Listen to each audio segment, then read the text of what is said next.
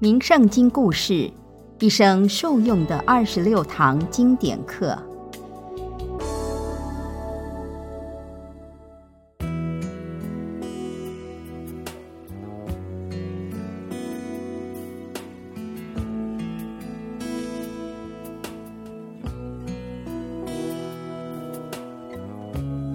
今天想与您分享一则为官清廉，并以此传家而誉满天下的故事。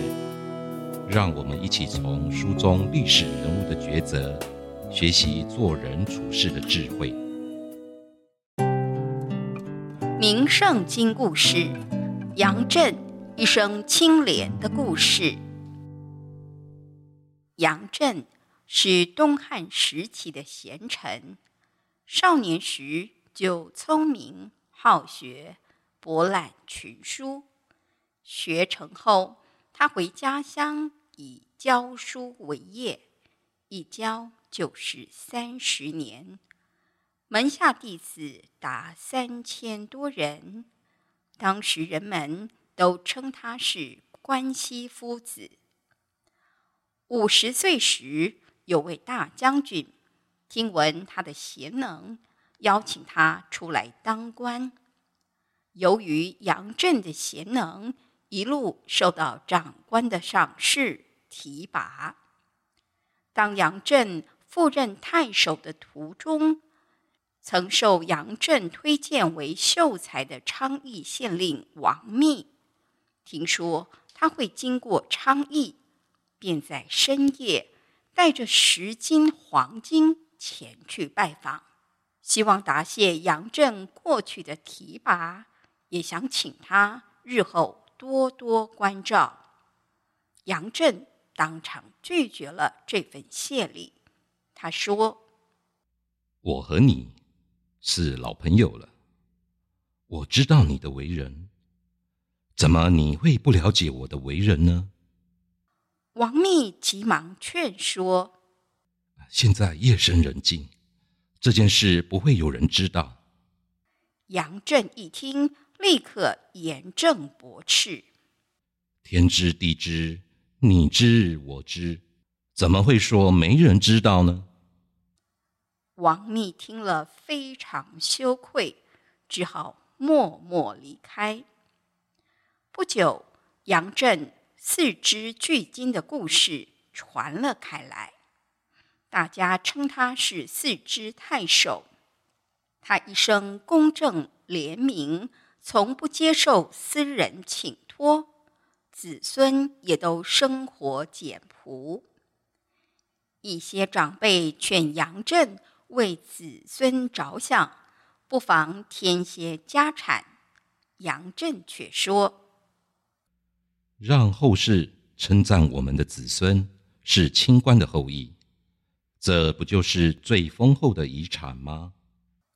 在杨震的熏陶下，五个儿子都以清白持家而誉满天下。杨家四代也都有人当上高官，如此清正廉明的家风，至今仍为世人所推崇。故事中的杨震。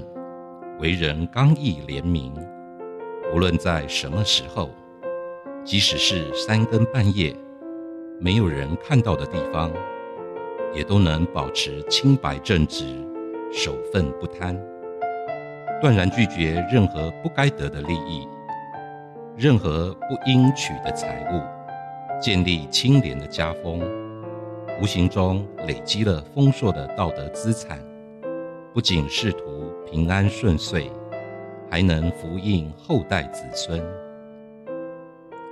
太上感应篇说：“不欺暗室，替力我们要慎独，即使独处，也要谨言慎行，绝不能做亏心事。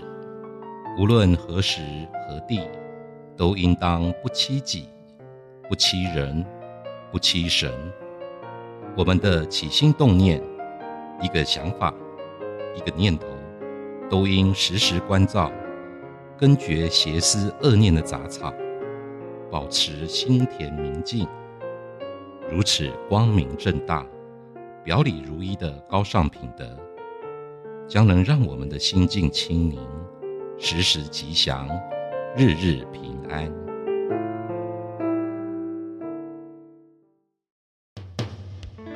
名圣经故事蕴含跨时代的正向力量，能帮助我们放下烦恼，净化身心，开创圆满的人生。行天宫出版品免费赠阅，欢迎您到行天宫三宫及悬空图书馆索取这本智慧经典，也邀请您到行天宫问心书院脸书专业按赞，掌握最新有声书讯息。行天宫愿人人读好书，说好话。行好事，做好人，祝福您事事平安。